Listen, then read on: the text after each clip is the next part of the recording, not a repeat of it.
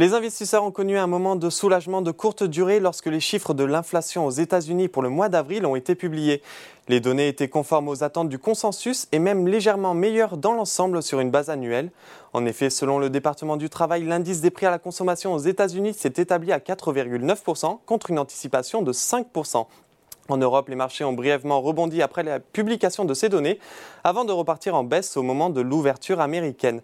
Bref, l'indice parisien termine la journée sur une baisse de 0,49% vers les 7361 points, dans un volume d'échange de 3,1 milliards d'euros à la clôture. Du côté des valeurs, Crédit Agricole se hisse en haut du tableau avec une performance de 5,04%. Le groupe bancaire a publié des résultats supérieurs aux attentes au premier trimestre et voit son profit net trimestriel multiplié par plus de 2, dopé par d'excellentes performances de sa banque d'investissement. Dans son sillage Société Générale est bien orienté également, le groupe publiera ce vendredi les résultats de son premier trimestre. On observe également une progression de Dassault Systèmes, ST Microélectronique et Renault.